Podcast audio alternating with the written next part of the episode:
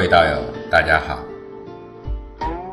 上一节中，我们探讨了人体有阴阳两大系统，有形的肉体我们叫阳性系统，也叫命体系统；无形的能量我们叫阴性系统，也叫性体系统。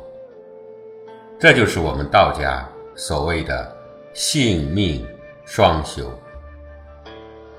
所谓性，指的是啊人内在的道，比方说心性、思想、秉性、性格、精神等等。所谓命，指的是人外在的道。比如我们的身体、生命、物质等等，性命双修，也就是指形神兼修，它是身心的全面修炼。在《性命规旨》中说：“何谓之性？原始真如，一灵炯炯是也。”何谓之命？先天至精，一气氤氲是也。又说啊，性之造化系乎心，命之造化系乎身。这就告诉我们，一个是修心，一个是修身。修心就是德行，修身。就是养生。陈寅宁大师说：“性即是无人之灵觉，命即是无人之生机。”他认为啊，性命相依，性命皆重。他用灯做了个比喻，这个灯油就是命。灯光就是性，有灯无油，灯必不能发光。但是徒有灯油而不能发光，则不能显现出油灯照明之用。修道之意，在叫人积足油量，并叫人以点灯之法。则人生必充满光辉。张伯端先师讲过，说道家以命宗立教，故详言命而略言性；师是以性宗立教，故详言性而略言命。师是也就是佛家嘛，他认为此两者。均有失偏颇，他主张为性命双修为最上乘。但是这里我们需要说明一下，道教详言命功是有其道理的。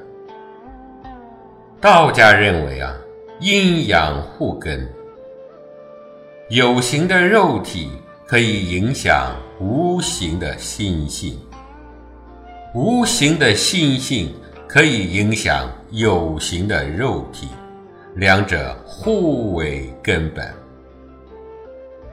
比方说，一个人身体生病了，疼痛缠身，你让他入静、入定，你让他出智慧，可能吗？再比方说。我们道医、中医都讲心情导致疾病，所以心性不行，疾病是迟早的事情。我举这两个例子啊，就是说明性命双修的道理是双管齐下。但是为什么道教详言命功呢？也就是道家特别在乎养生，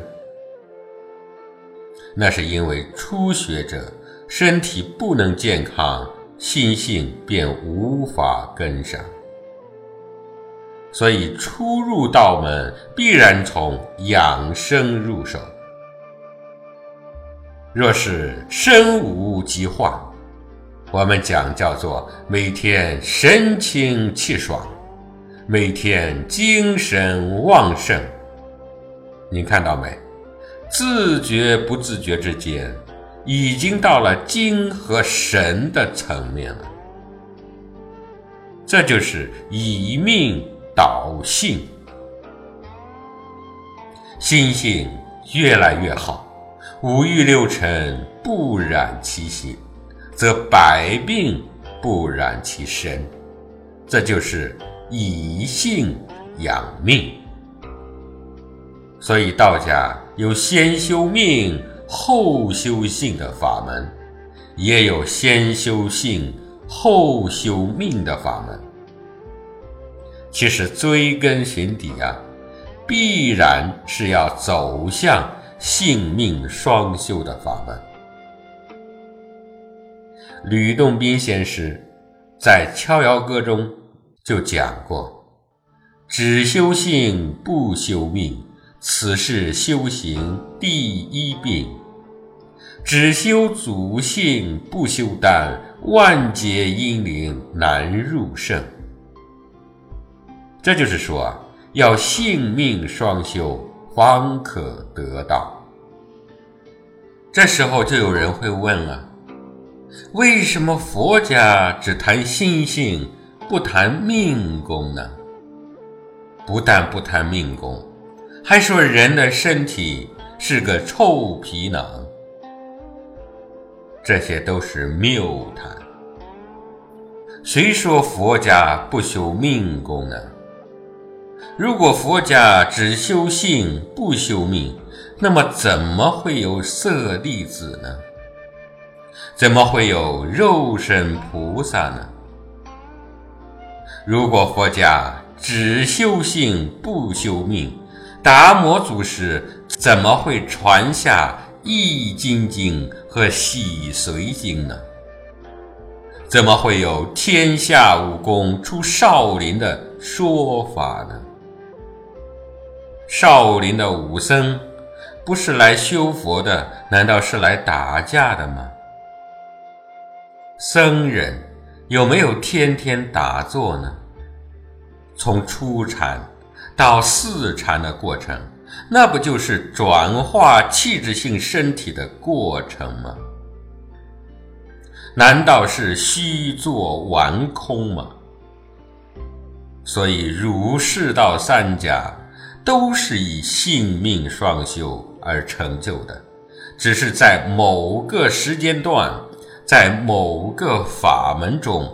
因某个弟子的类型不同，所以侧重点不同罢了。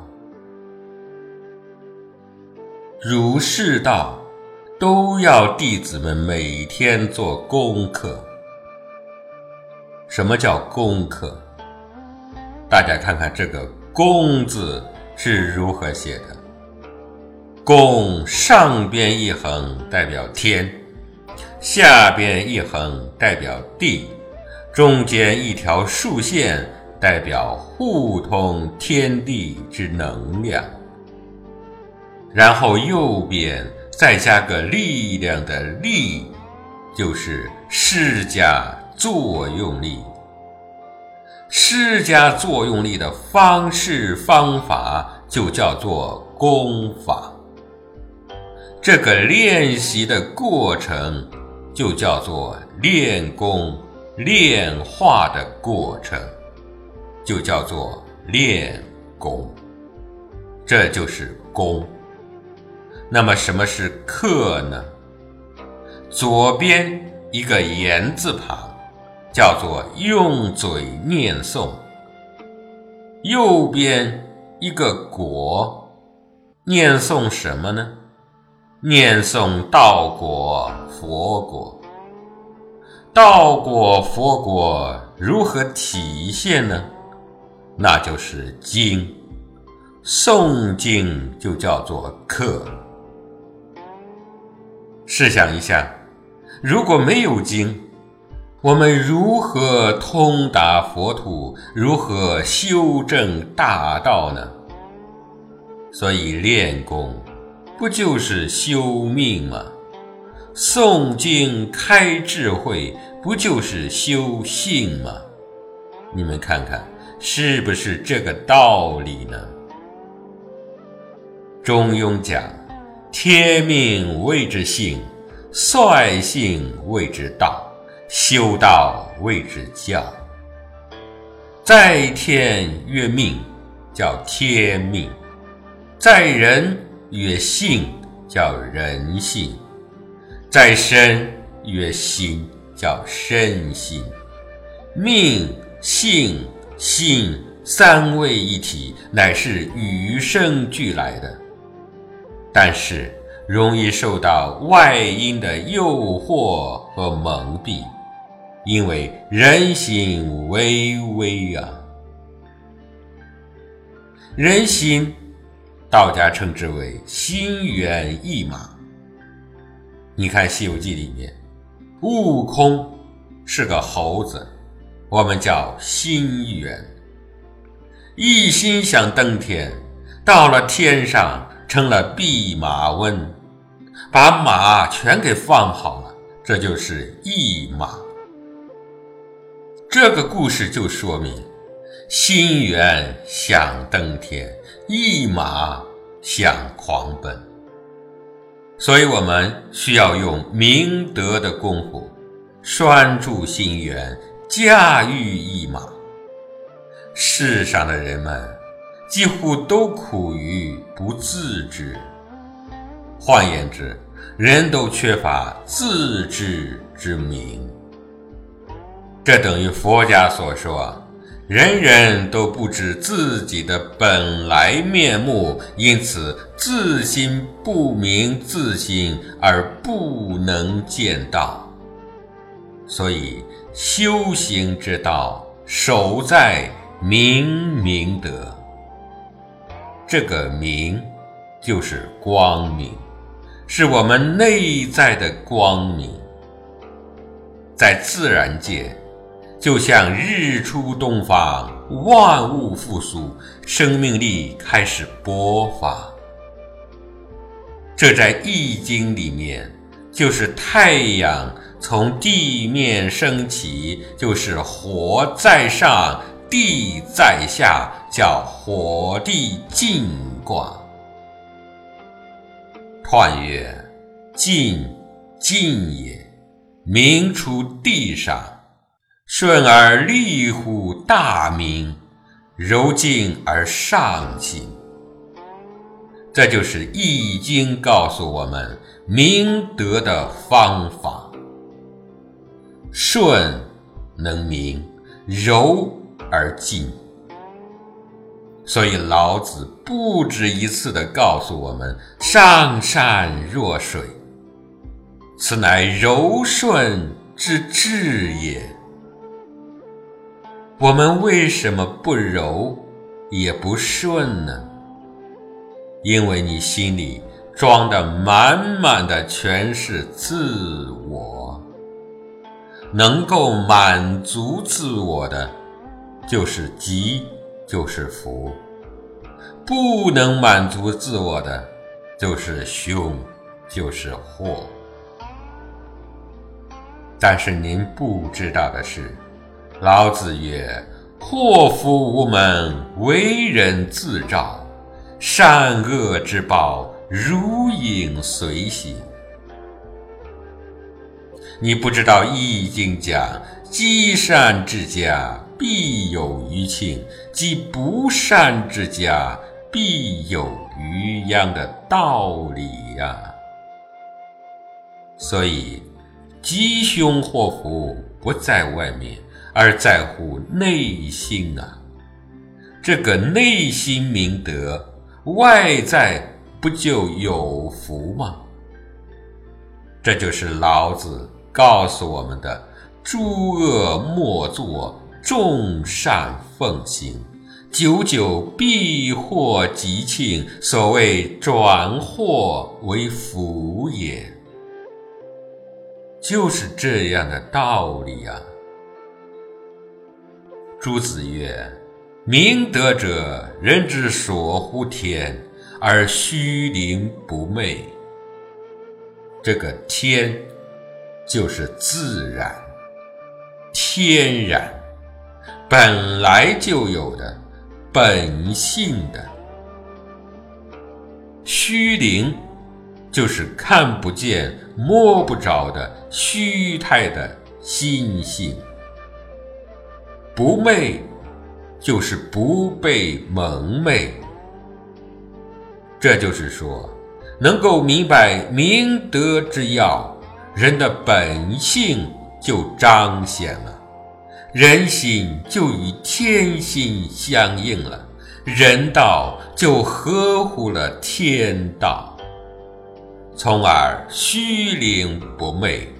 我们这个看不见、摸不着的性体系统就不会被蒙昧，因此产生巨大的作用力。啊，又说。以具众理而应万事者也。天理就是自性本性，本性本来就一切具足。佛说人人皆可成佛，道家说神仙是人来做的，儒家说人人皆可尧舜。这就是以具众理，它能够具备一切的道理，而且能够适应万事万物的作用。比如庄子讲“虚实生白”，百丈禅师讲“灵光独耀”，甚至很多禅师们惯用的叫“一念灵明”。这些都是做静定修养的功夫。静定修养的功夫，就是启动我们潜在性体系统的功夫。于是乎，可以应万事而不拘。朱子曰。但为气柄所拘，人欲所避，则有时而昏。秉就是秉性、气质、习性。《三字经》上讲：“人之初，性本善，性相近，习相远。”就是说，人的欲望。让人心时而迷惑颠倒。我们哪里是时而迷惑颠倒，而是久久迷惑颠倒。这就是观音菩萨所说的：要远离颠倒梦想，才可以究竟涅槃。朱子曰。然其本体之名，则有未尝息者，故学者当因其所发而遂明之，以复其出也。因就是依据，其就是明德，就是性德。这是说，那个人性的本体还是照样很清明的。并没有停息过，所以学问之道，就是在他发动秉性、发动人欲的时候来明白它，就立刻可以恢复其本来面目了。这不就是明心见性了吗？所以佛家讲。不怕念起，就怕觉迟。不用担心你现在心里全是念头，不用恐惧你心里有障碍有屏障，你需要担心的是你不学无术，礼尚不明，智慧不开呀。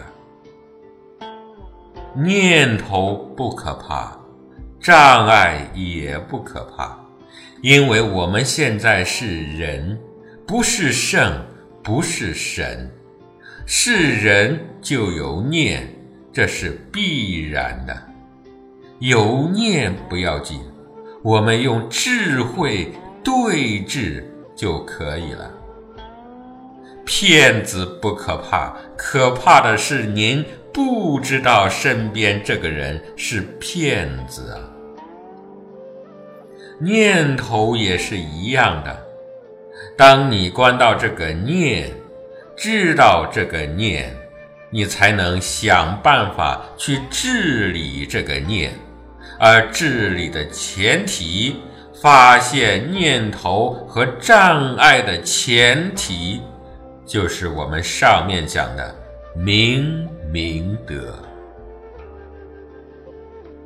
那么接下来，我们再来谈谈亲民。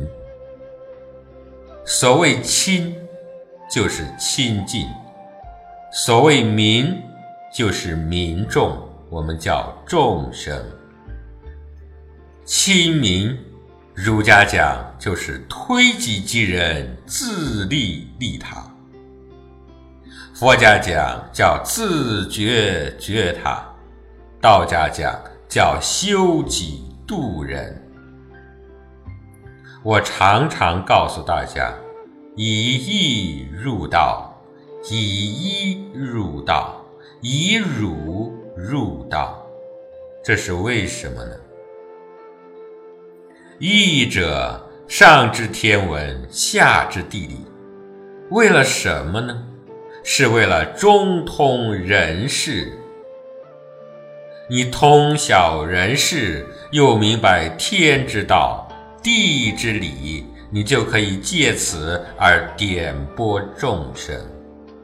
使民众因你的点拨而弃恶从善，那就是转祸为福，这就是一人之心上的功夫。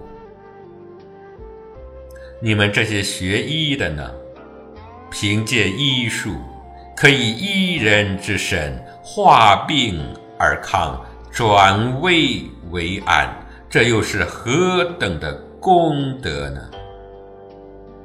除此之外，随着你们艺术和医术越来越高明，我们可不可以用医来医身呢？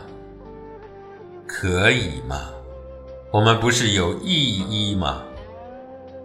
能不能用医术来医心呢？可以吗？我们不是知道疾病源于心性吗？所以那个时候，你们既能够医人之身，又可以医人之心，那不就是让人形神俱妙，从而渐渐与道合真了吗？这不就是以其无私而成其私的？圣人之路嘛，所以我们在这里谈亲民。亲民在《周易》里面就是风雷易卦，卦辞上讲：“利有攸往，利涉大川。”就是说哪里都可以到达。为什么呢？又讲明圣人利物之无极也，即上行会下之道，利益万物，动而无为，何往不利？这就是说啊，圣人利益万物而不自私，没有自己，只有众生，没有自我的想法，只有利他的想法。就是因为您永远都是施加恩惠于别人，利益万事万物，您的任何的行动都是对的，叫无为。就是没有违背，这就是顺应天道，这就是替天行道。你时时刻刻都在顺应天道，走到哪里，做什么事情会有不利呢？不管走到哪里。不管做任何事情都顺利，这不就是万事如意吗？如何做到呢？相曰：君子以见善则迁，有过则改。这就是告诉我们，悔过迁善，利益众生。就是万事如意的法门嘛。《说文解字》上讲啊：“亲，至也。”仅从“亲”字的字义分析而言，就有爱、近、准确、真切等等意思。亲，在此所指的就是一种仁爱。慈爱、博爱，两者相辅相成。无爱则无亲嘛。民在《说文解字》上讲：“民，众盟也。”从古文之象，是描述小草发芽出生之象。古人用象意来描述。不分贵贱，不取善恶，没有区别。程子说过：“程子啊，就是朱熹的老师，程颐。”程子曰：“亲当作新。”新就是革新的意思。他又说：“新者，革其旧之谓也。”言既自明其明德，又当推以及人，使之亦有以去其旧染之污也。所以这亲民的“亲”字，还包含有做一个新民的意义。每日保持静心的状态。革除自己身中、心中所有的私心欲念，改正秉性中的错误的习性，这样才能保持日日新、又日新。能在练己修心的阶段里，能很好的修养德性，就能实现亲民的作用力。从而达到新民的目标。新民，不就是改过自新之民吗？大家还记不记得有一个词，叫做新民主主义？各位，我们身逢盛世而不自知。我们有了幸福的生活，不可以忘记是谁给予我们的自由、和平、昌盛。我们要饮水思源，才能福慧不断。违背了根源，就是违背了道，必然要受到自然的平衡。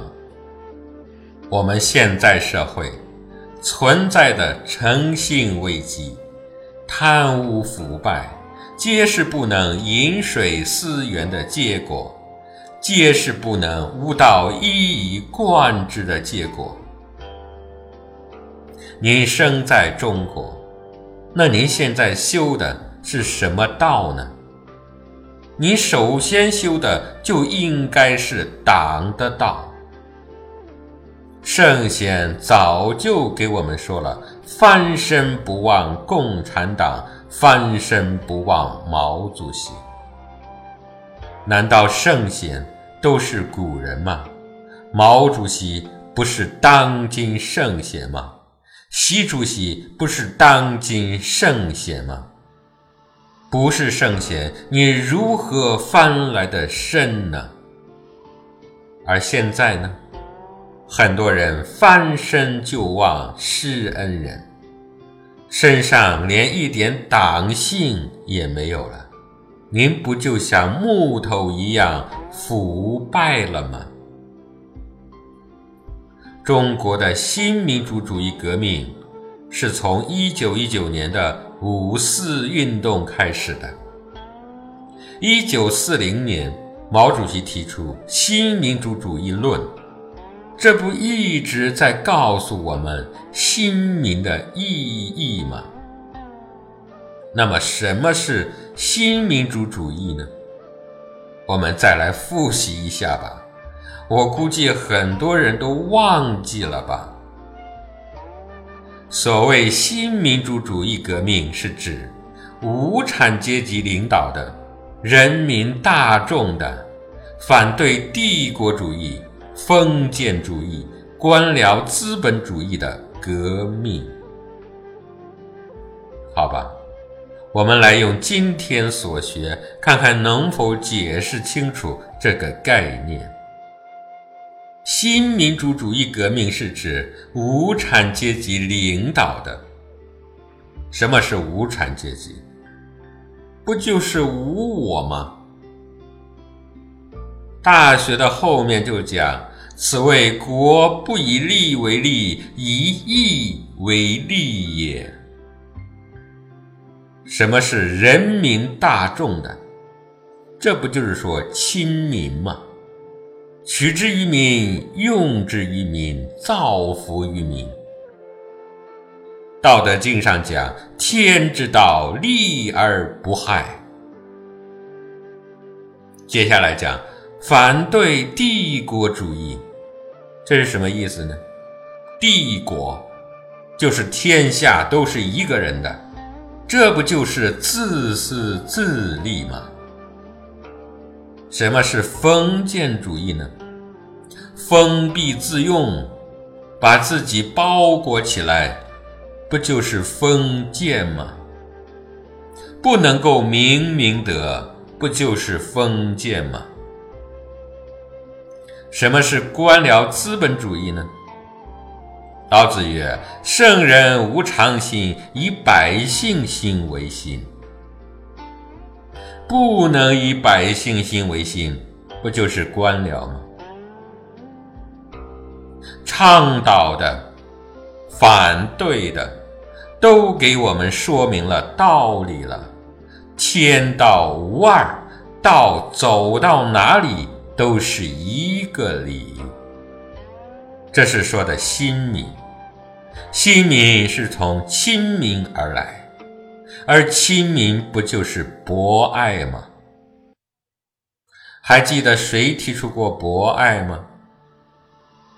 孙中山先生在军人精神教育中提出：“博爱云者，为公爱而非私爱。即如天下有饥者，由己饥之；天下有逆者，由己逆之之意。”这就是告诉我们，什么叫做博爱呢？是大公无私之爱。它就像天下有饥饿的人，就如同我自己饥饿一般；天下有被淹的人，就如同我自己被淹一样。这是在说明什么呢？还是那句话。道德经上讲：“圣人无常心，以百姓心为心。”孙中山先生的博爱，不就是对这句话最好的解释吗？说院上讲：“人君之道，清净无为，务在博爱。”三国的曹植有一首诗，叫《当欲游南山行》。其中说道：“长者能博爱，天下济其身。”这就是说，智慧的人博爱众生，唯独没有自己。然而，就是因为如此，所以天下都是他的身。天下都是他的身，那是什么人呢？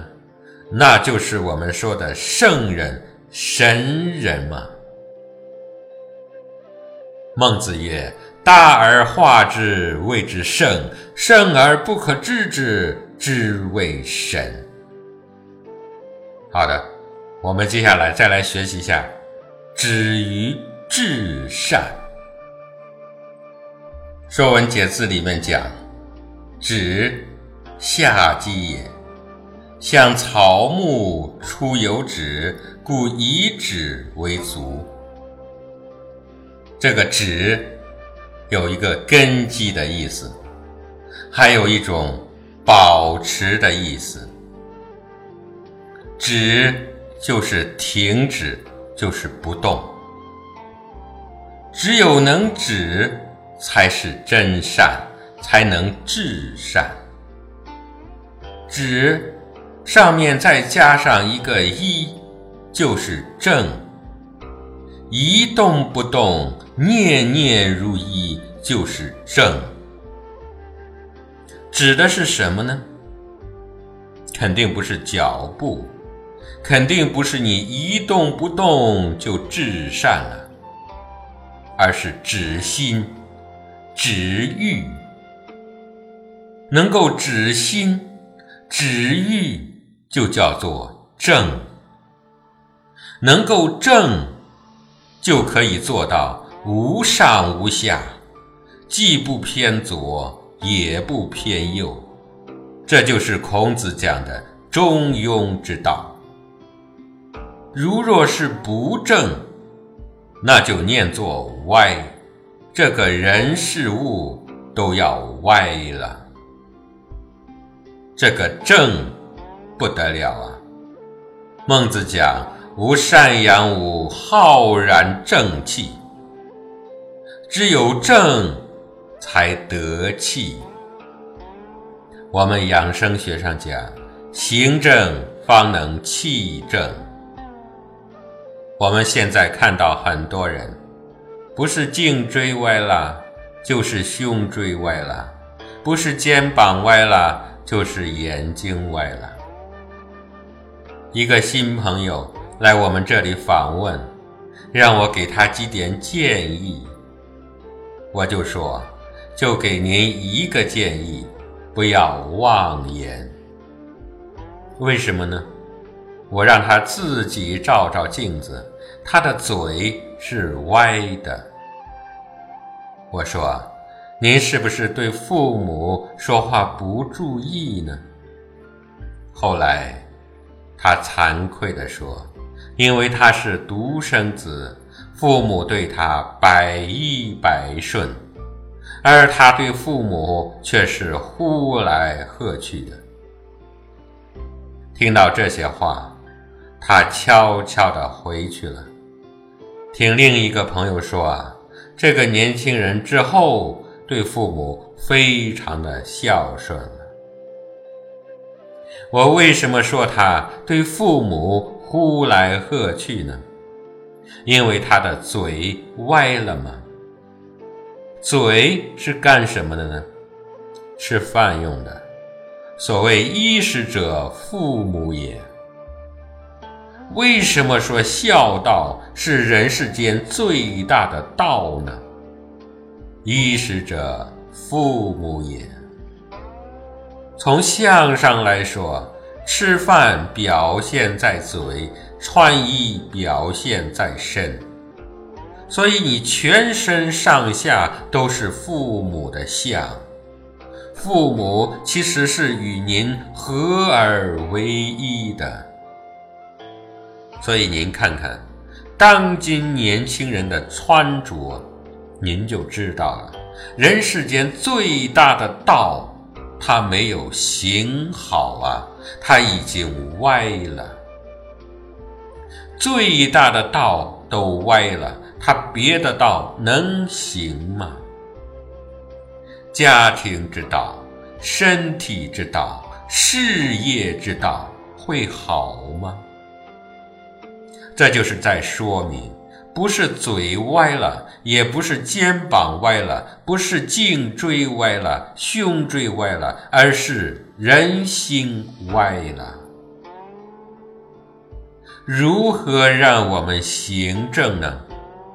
心正则行正，然后行正则气正，气正才能与天地之气互通无余。这就是为什么有人老是得病，有人为什么老是走衰运的根本原因所在呀！您看，皇帝的大殿上面永远挂着四个大字：“正大光明”。什么意思呢？正，我们讲过了，一和止。为正，叫做人一直欲则为正。大，人合一，人能够一，一就是平静，人以平静为大。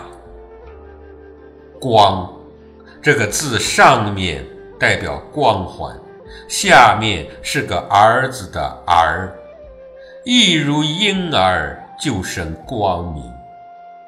婴儿是什么？是圆融，是自然，是天真。人一自然了，就圆融了，就真了，就成真人了，也便有光环了。各位仔细看一看，神仙佛菩萨的造像，是不是头后面都带着光环呢？为什么它有光环呢？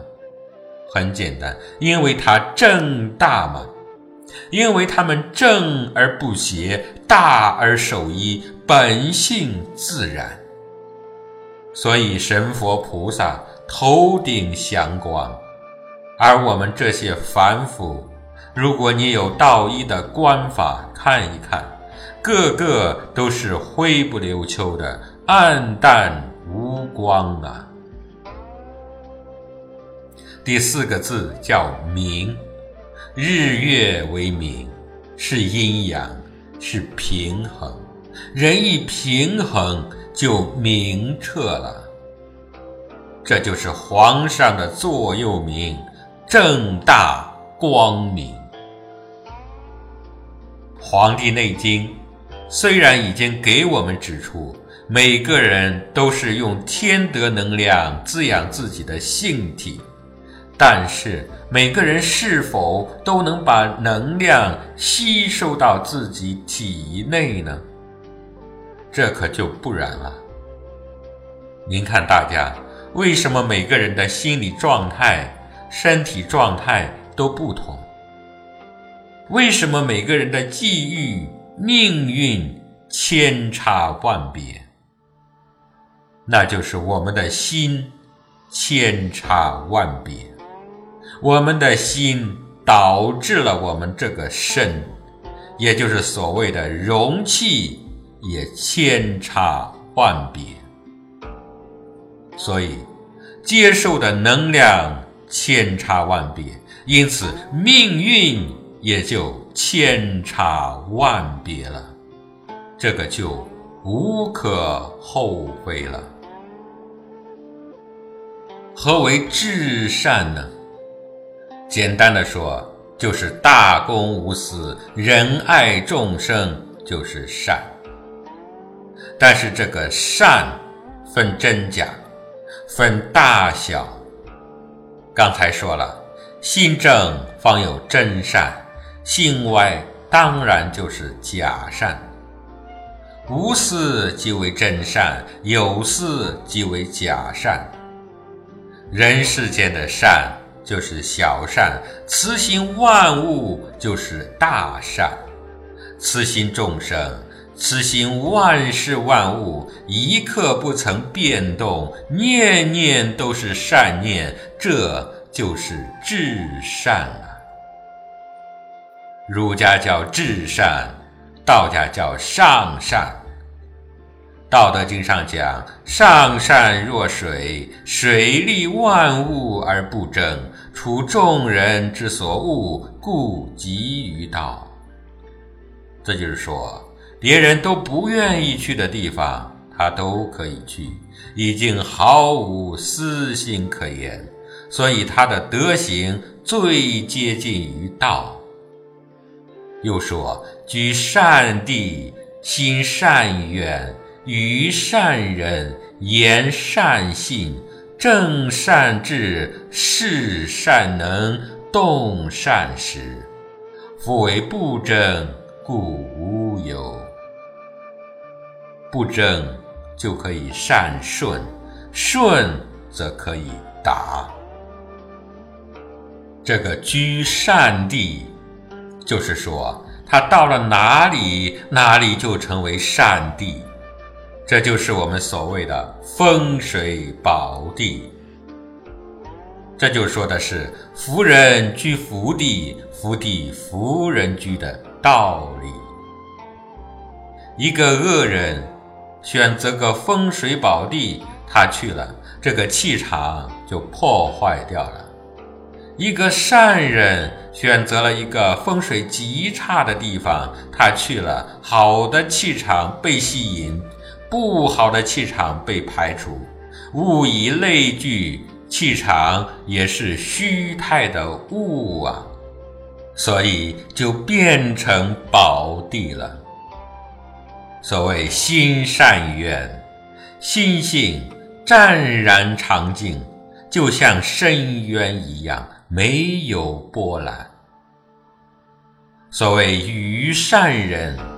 与他交往的人都被感化，成为仁人志士，或者说，与他交往的人都是仁人志士，往来无白丁。所谓言善信，言语平实又有信用，生不忘法。所谓。善者无善之，不善者无亦善之，德善；信者无信之，不信者无亦信之，德信。所谓正善治，从政管理，柔和有序，德为无私，方能正善治。所谓事善能。行事根据能力而为，事物因善而能。所谓动善时，择机而行，不妄动，各安天分。诸如此等，谓之不争。所以，善的能量达到极致，而任何负能量无法靠近。人心至善，乃可以如《清净经》所言：“灾障不干，众圣护门。”但是，此时恐怕会有人疑问了：如果是我们都奔着至善而去，我们天天从内心里内求，那么天下外界的事物就不管。不问了吗？不是不管不问，依然管，依然问。道在生活中，不在天边，而在眼前。比如我们孝养父母，不能心善了就不去孝养父母了，而是要更加孝养父母。从孝养父母中体悟孝养之道，我们依然忠于事业；从事业中体悟忠信之道，我们依然照顾家庭、体贴妻子；从家庭中体悟心心相印之道。我们依然教导子女，从教育子女中体悟教化之道，但不同的是，这个孝、这个忠这个信，这个人已经非常纯粹了，是发自内心而无任何私欲的。我们了悟了这个道，就是天道，从而让我们以人道而应天道，将人心转化为道心。将小人乐其乐而利其利，转化为君子贤其贤而亲其亲。我们以前的仁义礼智信都是履行，比如做子女的要履行孝，做事业的要履行信，而转化为现在我们内心。自然发出来的仁义礼智信，您会发现，您的孝是心孝，您的信是心信，一切都是如此的自然而然。这就是庄子的逍遥，道家的无为而无不为。一个是被动。一个是主动，比如以前我们是天气冷了，我们要去看看父母冷不冷，这是孝；这是被动，是天气和父母放在那里，我们必须去嘘寒问暖。现在呢？现在是您的心至善。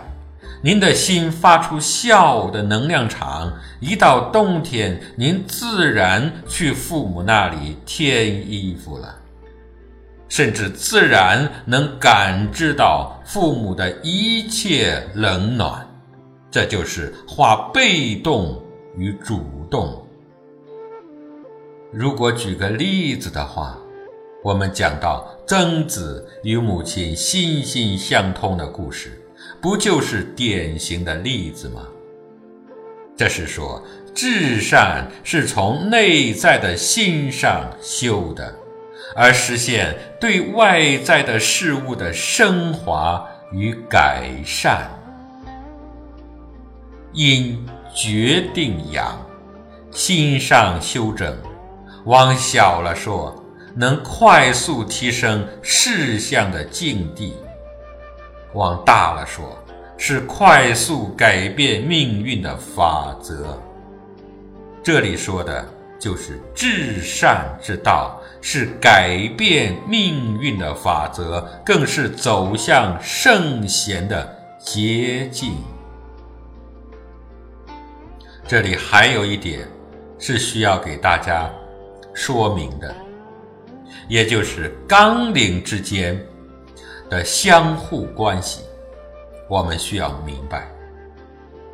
明德、亲民、至善，三者是个整体，不能离开明德、亲民而独谈至善。这样至善就无根基可言。第二个方面，大学之道的道是根本，也可以说是体。明德是道的致用，亲民是道和德的成就，就是为人民服务。最终，无论是个人的明德，还是外用的亲民，都最终达到至善的境界。至善就是结果，就是成就。这个相互的作用力，用佛家的话来讲，明明德就是自利，就是自己先从本性上、从真实中利益自己。这等于儒家讲的自利，也就是自己先能立得住，自己先觉悟自身，而亲民。就是利他，就是普度众生。这等于儒家讲的利人，让他人也可以立得住。所谓的利，就是不倒；人生不倒，就是万事顺利；人命不倒，就是长生久世。那么至善，就是达到福德圆满、智慧资粮圆满，才可以成佛。如果用佛学来比方儒家学说，佛就是圣人的境界，菩萨就是贤人的境界。这恰恰如道家的列子所说。东方有圣人，西方有圣人，此心同，此理同。那么从汉魏以后，儒家、佛家、道家把各个自家修行的成果，通通称之为得道。儒家以存心养性而得道，佛家以明心见性而得道。道家以修心炼性而得道，可以看出三家得道之法都没有出心性。什么是性呢？心生也。佛家六祖讲过：“一切福田，不离方寸；从心而觅，感无不通。”佛门还有个寄颂，曰：“达摩西来一字无，全凭心意用功夫。若要纸上寻妙法，笔尖蘸干洞庭湖。”所以，四个纲领之中，道是总纲，其他三个我们称之为三纲，其实都是道的分支。偶益大师从佛家的角度称之为一境三谛。境者将也，指的是一个大的范围，生出的三谛。谛者神也，佛家叫真实无谬的道理。也就是说，在大道之下生出的三个真理。所谓明。就是对自己要明德，所谓亲，就是对民众要亲民；所谓止，就是对大道要止观。止就是止一切妄念，观就是观一切真理。止属于定，观属于慧。我们常常说一句话。叫做愿为天地立心，愿为生民立命，愿为王圣继绝学，愿为万世开太平。这是北宋著名理学家张载的四句名言，出自《横渠学案》，所以也叫横渠四句。这四句名言。历代流行不衰。近年，温家宝总理在国外演讲或接受记者采访，曾多次引用。二零零五年，时任台湾国民党主席的连战先生访问大陆，也曾用以寄予北大学子，足见张载四句名言的精神感召力。之强盛。其实，我们结合今天问道大学的第一句话，我们就不难可以相互对应了。大学之道，在明明德，这个就是讲为天地立心，就是尊生，尊重生命，天地。也就是天地之间的意思，既包括自然界，也包括个人和人间社会。张载把社会含义的天地称作天下，立心就是立天理之心。因为天理能使天下悦而通，从而使天下，也就是社会，必然普遍接受仁义礼智信等道德价值。在亲民，这个就是讲为生民立命，就是卫生，护卫生命。生民指的就是民众，命指的就是生命及命运。这涉及儒家一直关注的安身立命的问题。张载认为啊。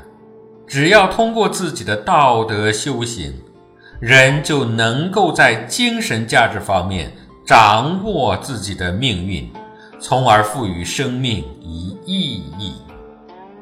因此，为生民立命，就是说为民众选择正确的命运方向，确立其生命的意义。而止于至善，这个就是讲为万事开太平，就是荣生，让生命繁荣昌盛。这就是让我们以更深的视野展望万世的太平基业问题。这些观点都有赖于一个方面。那就是为往圣继绝学，这就是方法论。往圣就是古圣先贤，绝学指的就是学术传统。我们把这段话做个总结，其实就是说，我们要为社会重建精神价值，为民众。确立生命真正的意义，为古圣先贤继承优良之血统，为万世开拓太平之基业。这是圣贤的愿力，也是我们每一个华夏子孙应尽的责任。吕祖诗云。莫道神仙无学处，古今多少上生人。好吧，今天我们这一节的最后，我还是想用张载先生的这段话，作为本节问道的一个圆满，并希望大家能够共同努力，共同精进。以实现这样一个伟大的目标，愿为天地立心，愿为生民立命，愿为往圣继绝学，愿为万世开太平。各位道友，再会。